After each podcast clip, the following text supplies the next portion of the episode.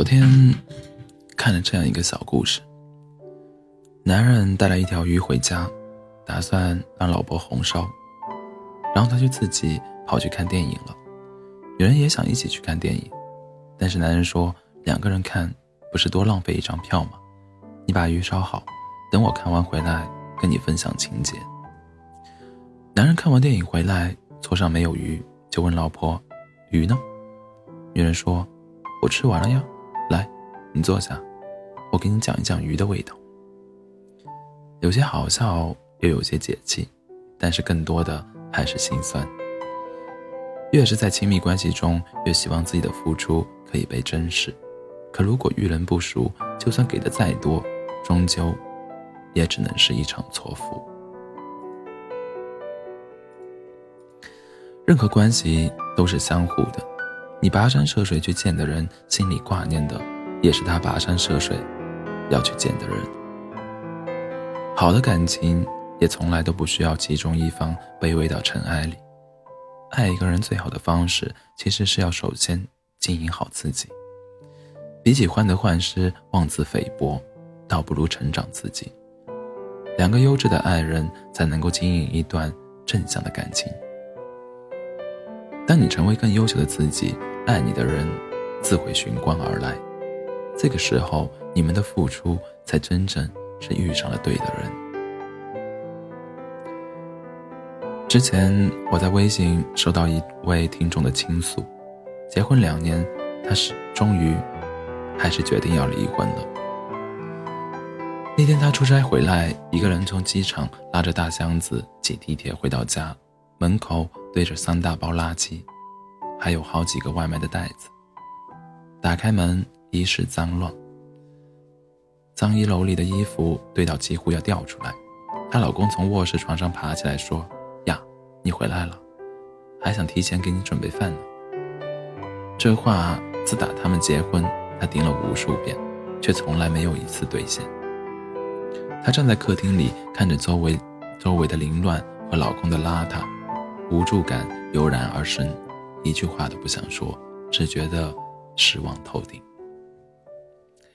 其实从他们在一起开始，做饭、刷碗、洗衣服、拖地等等的这些琐事，全都是他做的。对方晚上还经常会出去喝酒，每每喝到烂醉，还要打电话给他，让他去扶他回家。最开始他也不是没有尝试过沟通，可对方说自己不会做家务，两家父母也说，毕竟是男人嘛。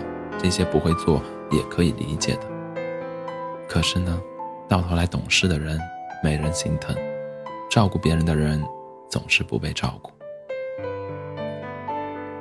他跟我说：“我没办法想象我以后要跟这样的人在这样的环境里过一辈子。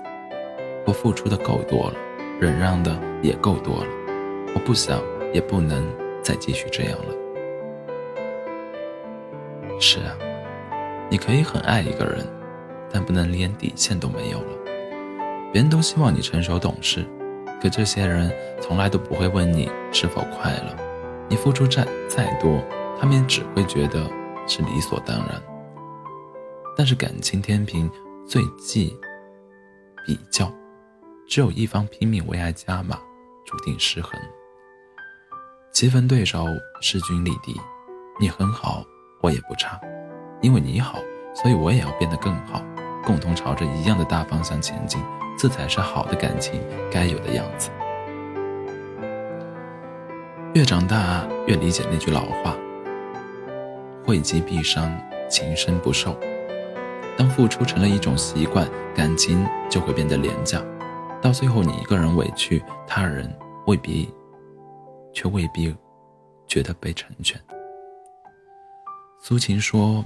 太懂事的女人多半命不好，他认为的爱都是以委屈自己为代价，就好比是会哭的孩子才有糖吃。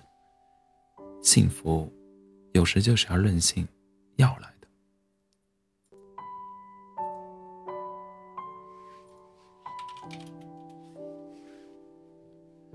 伸手就能拿钱的人，永远不会明白钱有多难赚。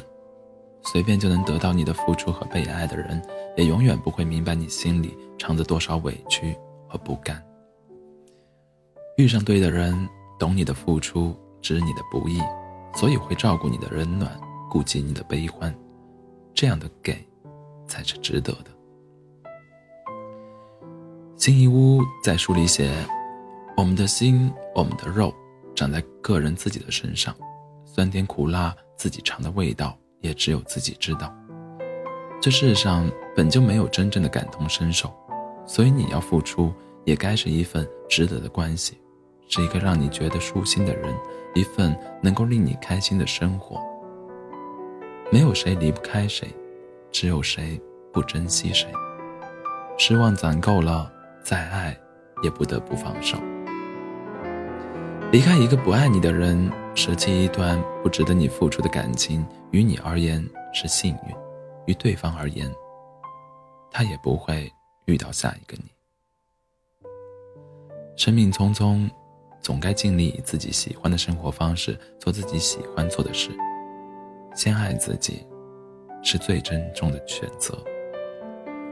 去交让你开心的朋友，去爱让你不会流泪的人，去自己想去的地方。往后余生，愿你能付出，也能止损；愿你爱别人，也被宠爱；愿你始终能够被感情温柔以待。